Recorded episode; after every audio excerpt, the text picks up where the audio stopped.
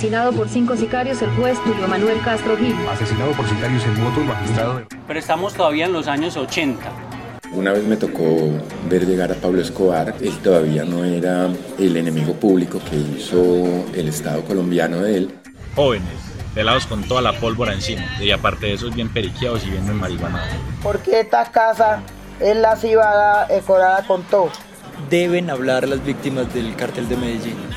Rostros desconocidos, un dolor no merecido. Llevamos una luz que apagar, nadie ha podido. Los escombros del patrón.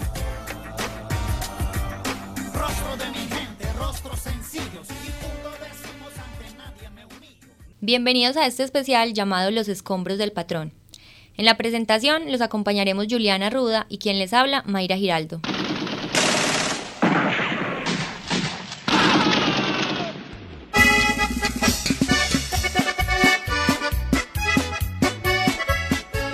La imagen de dos jovencitos en una moto ruidosa a toda velocidad por cualquier autopista de la ciudad se había convertido en paisaje para la Medellín de los años 80. Generalmente venía seguido de algún acontecimiento trágico. Los muchachos olvidados, los nadie, habían tomado la ciudad como suya a punta de pistola. El patrón les había dado permiso. Carlos Mario Pineda, psicólogo y especialista en gestión y promoción cultural, nos habla de cómo se vivió ese momento era evidente porque empiezan, empiezan a, aparecer eh, amenazas, empieza la primera bomba, la segunda, una bomba en un cajero, después me entero de que uno de mis, mis compañeros de apartamento, viejos compañeros de apartamento, había caído en una de ellas, tuvo afectaciones en el brazo, operaciones, una cantidad de cosas. Y la ciudad empieza a morirse lentamente, a morirse pero de manera brutal. O sea, repito, no es comparable. La gente de hoy no podría entender cómo al terminar las labores de oficina, la mayoría de la gente, si no toda, salía corriendo para su casa, se encerraba a las cinco y media o 6 de la tarde y las salas de cine empezaron a poner su última función de 4 a 6, escasamente de 6 a 8. A las 8 de la noche ya estaban cerradas las salas de cine. Y los negocios de, de comidas y bebidas, obviamente, sufrieron ese mismo efecto, hasta el punto de llegar a que los horarios de atención se redujeron hasta las 7 de la noche. Lo que ustedes han oído, pero que nosotros vivimos, fue que un policía podía pararlo a uno en la calle porque estaba en la calle simplemente. A mí me pasó y decirme que no podía seguir cuando le dije que por qué. Me empezó a chantajear de manera así vulgar, ordinaria y me dijo, ¿usted sabe cuánto paga Pablo Escobar por, porque me maten? Yo le dije, sí, me dijo, deme la mitad y lo dejo ir. O sea, era tan evidente que la guerra del narcotráfico era una situación a flor de piel que podían llegar a una, a una naturalización tan fuerte como esa. ¿Cierto? Que alguien diga, yo en vida disfruto la mitad del dinero que valgo muerto si me asesinan. Rápidamente el imperio de Escobar empezó a ser poderoso y opulento, pero como dice el dicho, nada es para siempre. Y en una casi hermandad, los Pepes, el bloque de búsqueda, la CIA, el cartel de Cali, entre otros, empezaron a darle casa al patrón. La ciudad se convirtió en un hervidero de bombas, de atentados, ellos contra Pablo y Pablo contra ellos. El pueblo en el medio era el más perjudicado, la unión dio frutos. El patrón cayó abaleado en un tejado del barrio Los Olivos, en Medellín, en 1993. Buen día 2 de diciembre,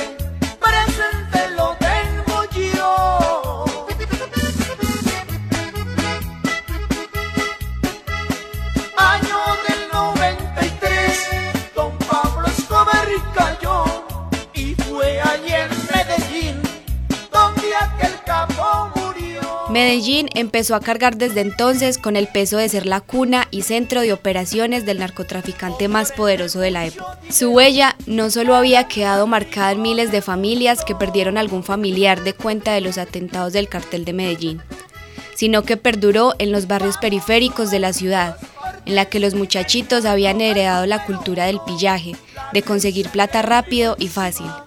John Edison Muñoz es un joven estudiante de la Universidad de Antioquia habitante del barrio Pablo Escobar, quien fue testigo de la violencia durante sus años de infancia y adolescencia. Llega la otra generación, pelados, pelados con toda la pólvora encima, y aparte de eso, y aparte de eso bien periqueados y bien muy marihuanados. con ganas de fiesta y trago y mujeres que tienen ahí soldados. Y eso sí que son fáciles de influenciar. Pero re fácil de influenciar. Eso no es que sea una cultura, es una, a veces son doctrinas. Primero le decía, cuida el barrio, cuando tenía yo unos 11, 12 años. Entonces lo, influenció, lo influencian uno a eso, para, para que, a cuidar el barrio. De alguna manera te van influenciando. Las familias destruidas, los edificios impactados y los niños sicarios daban cuenta de una historia de dolor y muerte. Pero la gente insistía en querer olvidar este oscuro capítulo que había dejado, además de malos recuerdos, una ciudad sumida en la pobreza y la delincuencia.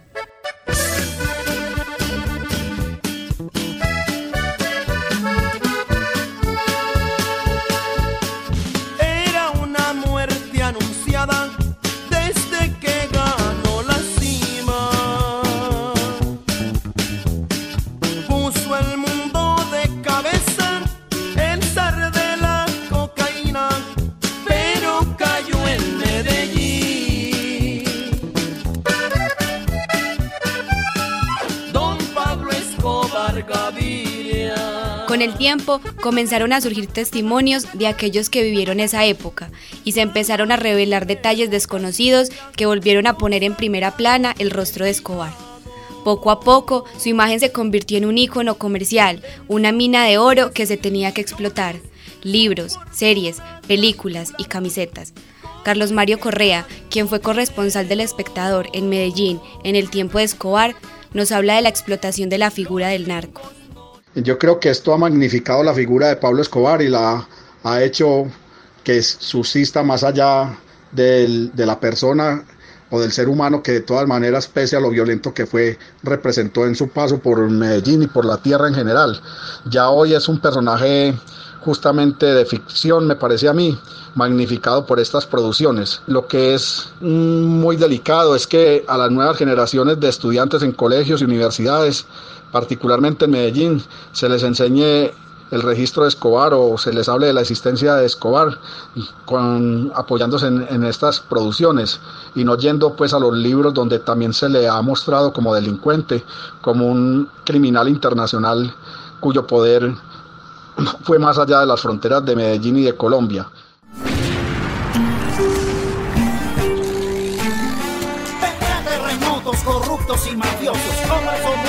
Ya no hay miedos. Mucha plata repartiste por los barrios, convertiste a mis hermanos en sicarios. Se mata la gente, pero no las almas. Mi patria no cae, tropieza o resbala. Se pone de pie, se limpia la cara. Contar esta historia. Esto puso la atención de nuevo sobre la ciudad, que después de la terrible época de los bombazos volvía a levantarse poco a poco. La curiosidad y el morbo de muchos fue convirtiendo la tragedia en un atractivo turístico. Muchas personas aprovecharon la oportunidad y comenzaron a narrar la historia a aquellos que solo la veían por televisión a través de los distintos lugares que daban cuenta de la vida de extravagancia y lujos de los capos de la coca. Daniel Vázquez, líder del lazo social del Museo Casa de la Memoria, cuenta cómo surgió. Surge porque en la ciudad, en los últimos años, se ha venido consolidando un negocio muy particular que es el de hacer turismo alrededor de las memorias vinculadas con la violencia narcotraficante y particularmente con la memoria de pues, el principal ícono que tiene esa violencia que es Pablo Escobar. Eh, eso pues fruto de que por un lado aquí en la ciudad con los últimos años que la ciudad digamos ha entrado en un en un proceso interesante de recuperación y de transformación que permitió de alguna manera bajar mucho los índices de violencia que alejaban a, los turistas nacionales e internacionales de la ciudad, pues se generó esa oportunidad, porque, porque digamos que de algún modo empezó a sonar en el mundo que esta ciudad había dejado atrás toda esa historia eh, y se volvió un asunto como de curiosidad. ¿Qué pasó con Medellín? Y a eso sumarle todo, o súmale todo el asunto que pasó luego o que se fue dando con los relatos muy conectados con la industria del entretenimiento. Entre las empresas que se dedican a esto se encuentra Epic Tours Medellín, que ofrece distintos tours en la ciudad y el departamento. Uno de sus más concurridos es el Tour de la Memoria, en el que visitan los lugares más representativos de la época. Manuel Alejandro Garcés, su dueño, cuenta cómo surgió la idea.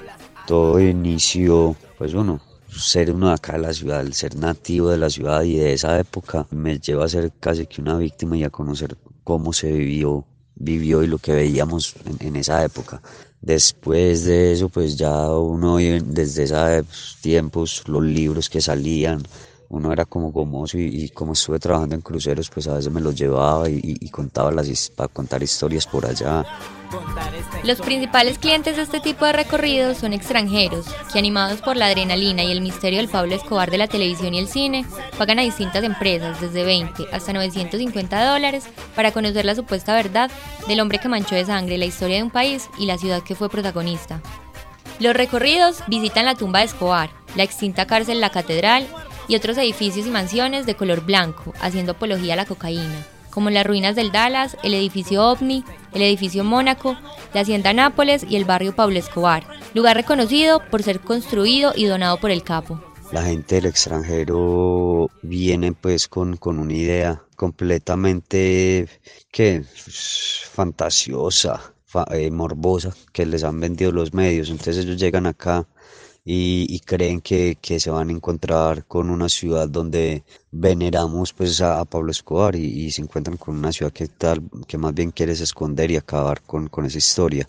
Yo le decía a la, gente del, del Buril, la alcaldía, es que 80-90% de las personas, de los turistas que vienen a Medellín vienen tras esa historia y entre ellos hay desde policías, porque me han tocado gente del policías, me ha tocado gente de la DEA, gente de la embajada estadounidense, como contadores, periodistas, profesores, comerciantes, es, todo el mundo, es todo el mundo quien, quien anda pues con la fantasía y el morbo que, que, que trae esa historia. La idea de convertir esta tragedia en la cara visible de Medellín no ha sido de mucho agrado para las administraciones y los habitantes, pues la han considerado como una ofensa para las centenares de víctimas que ven cómo se generan réditos de cuenta de su flagelo por lo que desde la alcaldía se ha empezado a abrazar un cambio por la forma de contar la historia. Ahora sí, desde el lugar correcto, el de las víctimas. Daniel Vázquez, líder del lazo social del Museo Casa de la Memoria, nos cuenta del proyecto con el que la alcaldía quiere hacer frente a la problemática descrita.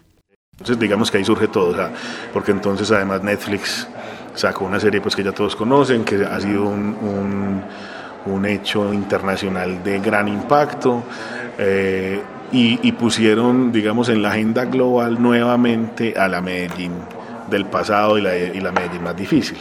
Entonces ahí surge, surge esta estrategia con la idea de lograr que la gente entienda, uno, que ese, es el, que ese no es el Medellín de hoy, que, y que Pablo Escobar, pues lamentablemente no es lo que han ido como consolidando o armando estas, estos productos de, de, entretenimiento. O sea, Pablo Escobar no, no, realmente no fue un benefactor. O sea, como todas las personas tendrá sus lados positivos, ¿cierto?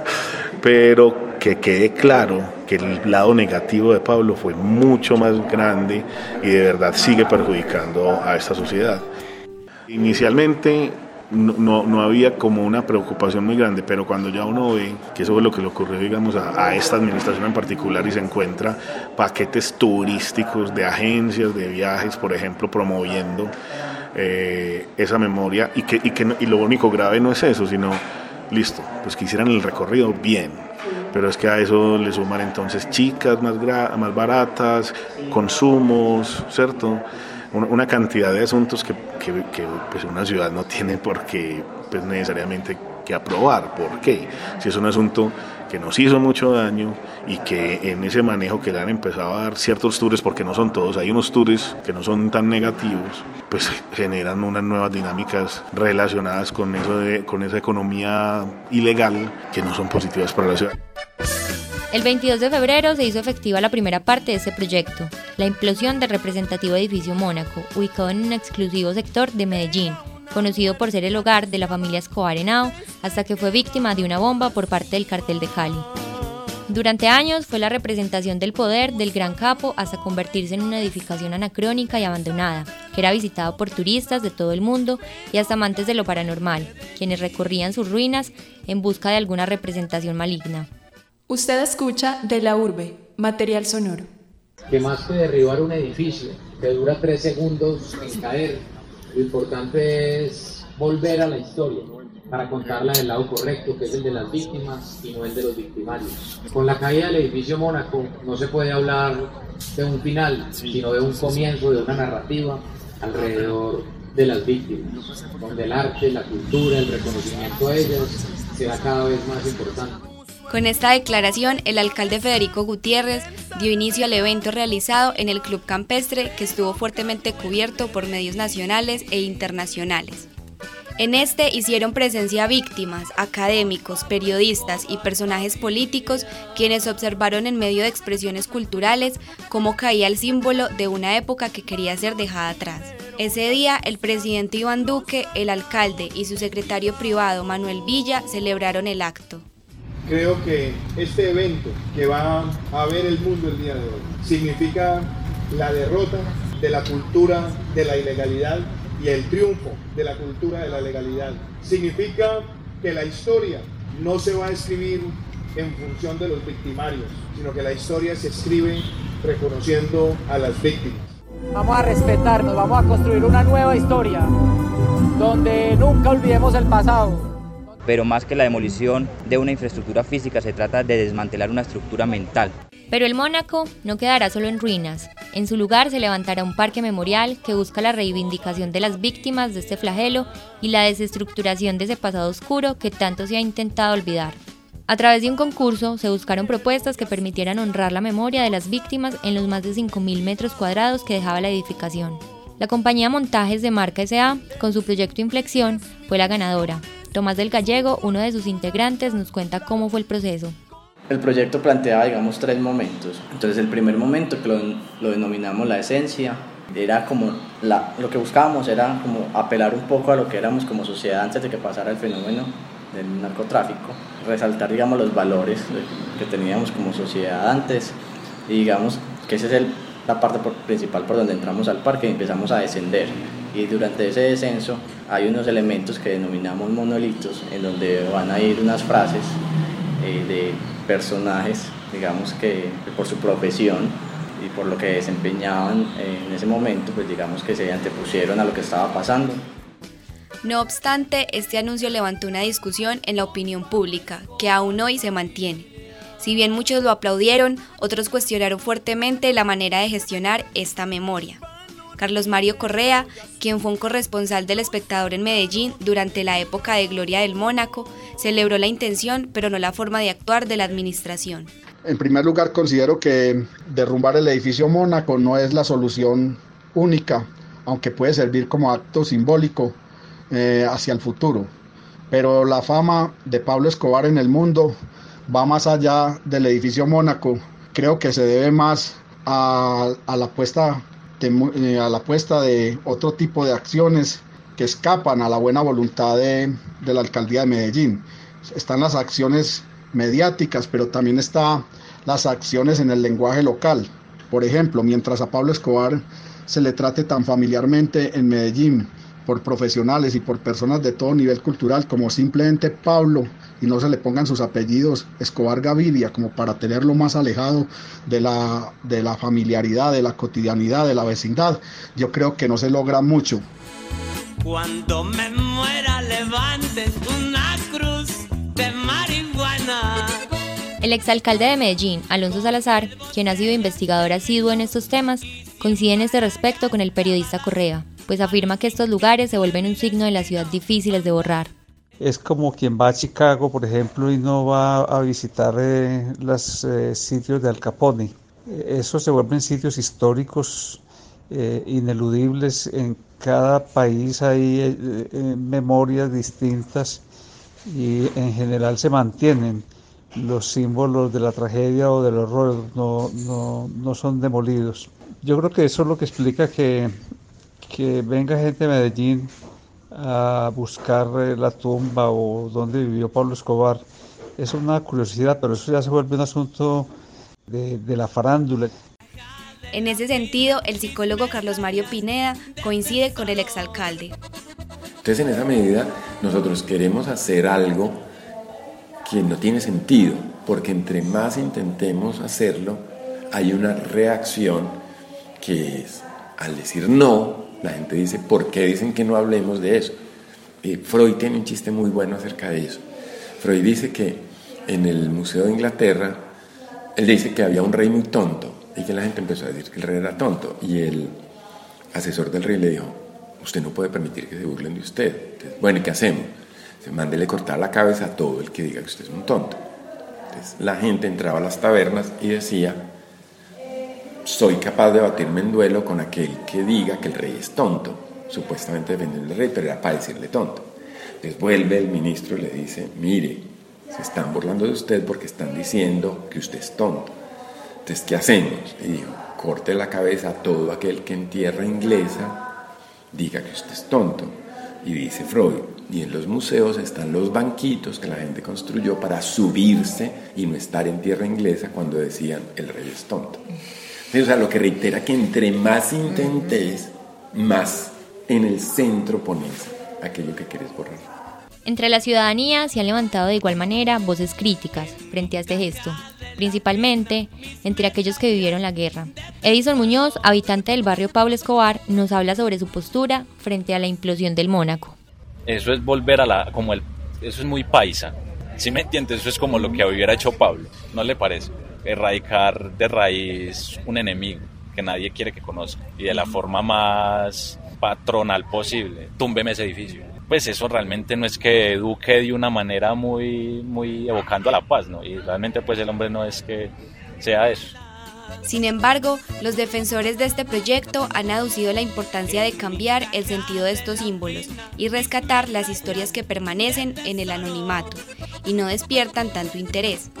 Tomás del Gallego y Daniel Vázquez nos hablan de esto. Más como un parque. Y también entendemos que es un espacio que no va a dejar, digamos, de contar una historia. De todas maneras, las personas van a seguir yendo, buscando donde quedaba el edificio donde, que construyó Pablo Escobar, donde vivió Pablo Escobar. Pero al mismo tiempo van a contar una historia en paralelo, que es una historia también contada, digamos, desde las víctimas o desde espacios que no se han, contado en, en, la ciudad y donde se van a ver reflejadas las, pues, las víctimas o lo que pasó. Entonces se trata de decir, listo, aquí hubo este fenómeno, aquí hubo este problema. Yo administración no voy a seguir permitiendo que vengan a este edificio, que además es un riesgo ya hace rato. Eso generaba asuntos, eh, o sea, unas inversiones que serían mucho más costosas que derribar. Entonces, en ese sentido es, vienen aquí a hacer homenaje a ese personaje, no, yo aquí voy a quitar esto y mejor voy a hacer un espacio memorial para que sean reconocidas las víctimas y los héroes relacionados con toda esa época de la violencia. Para algunos, la solución no es eliminar estos vestigios de infraestructura. En cambio, apuntan a soluciones más duraderas como la educación como factor de cambio y construcción social. Mauricio Jiménez, habitante del barrio Pablo Escobar, estudiante de licenciatura en Ciencias Sociales de la Universidad de Antioquia, y Guillermo Zuluaga, columnista del Espectador, coinciden en este punto. Finalmente, la educación es el camino y que si hay huellas de, esa cultura mafiosa o, de las drogas o lo que haya sido, que quede y que se haya perpetuado en la sociedad, no va a ser tumbando edificios que se, que se acabe, sino que es a través de la educación y otro imaginario de sociedad nuestra dirigencia se acostumbró a que la midan en términos de obras de infraestructura, ¿cierto? Entonces todos los alcaldes, los gobernadores quieren pasar dejando como obras, que los midan, que la gente mida el impacto ahí mismo. Y los otros tienen que ver como con, con cambiar con educación, con cultura, pues esos son procesos a más largo plazo. Lo que yo digo es que muchos recursos que se invierten en, ese, en esos asuntos, digamos que son más accesorios, se deberían de destinar realmente a, hacer un trabajo social y educativo tremendo en la ciudad para cambiar, una nueva, para cambiar la nueva cultura.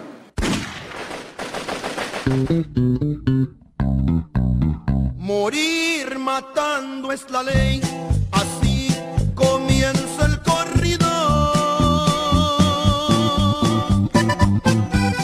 Sin embargo, este no ha sido el único proyecto que se ha dado en los últimos años que ha querido cambiar la forma como se cuenta esta historia. Ante la pululación de tantos discursos alrededor de este fenómeno, el docente del pregrado en comunicación social de la Universidad EAFIT, Mauricio Willes, vio con preocupación la falta de espacio que tenían las víctimas de Escobar para hablar de sus experiencias.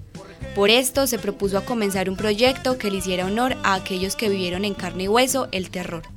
Narcotour.co es un proyecto que nació en un aula de clase hace un año ya, un año larguito, en una materia que se llama periodismo internacional y surgió porque pues yo había tenido una experiencia reciente como productor de un documental para Rusia con eh, Popeye, alias Popeye, uno de los sicarios de Pablo Escobar.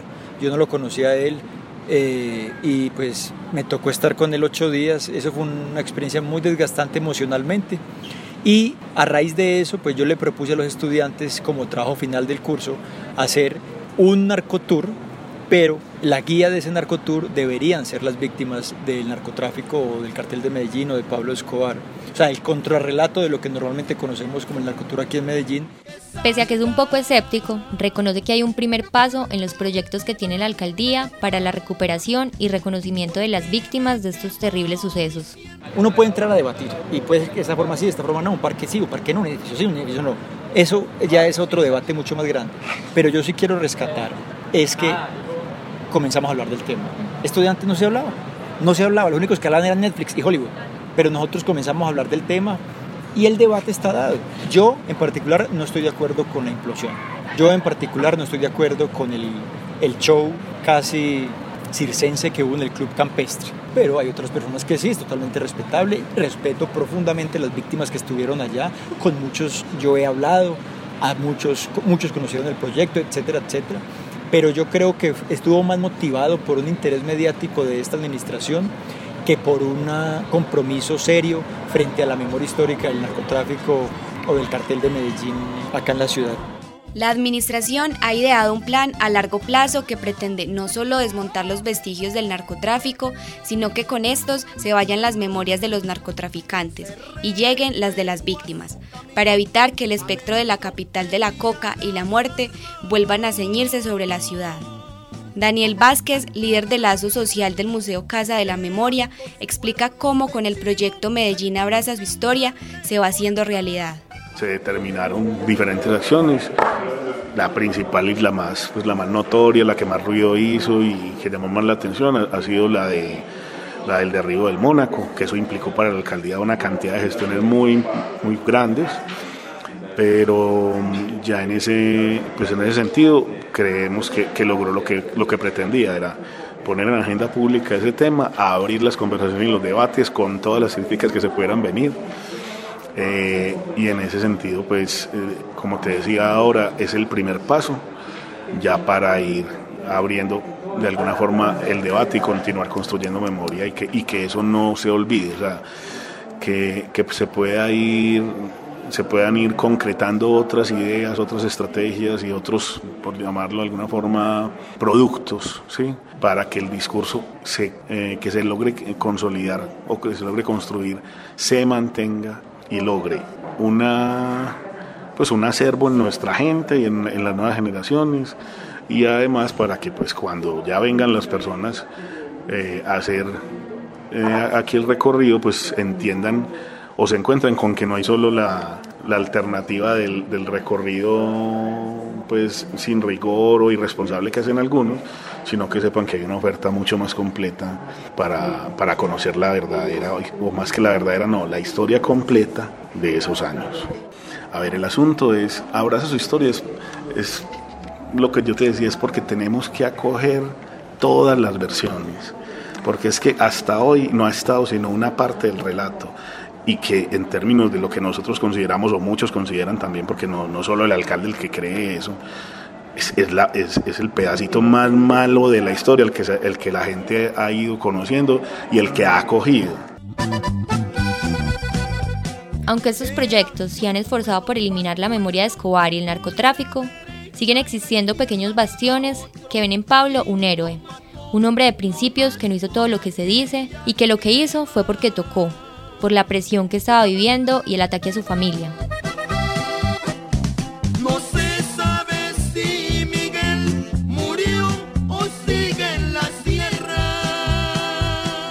Este programa tuvo la realización periodística de Mayra Giraldo Naranjo, Alejandra Morales Ríos, Diego Bolívar Hernández, Andrea Zapata González y quien les habla, Juliana Ruda Hernández.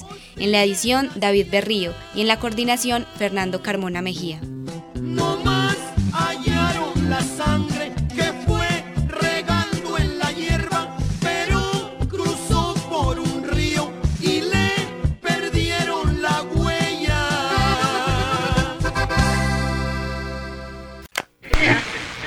De la urbe, material sonoro.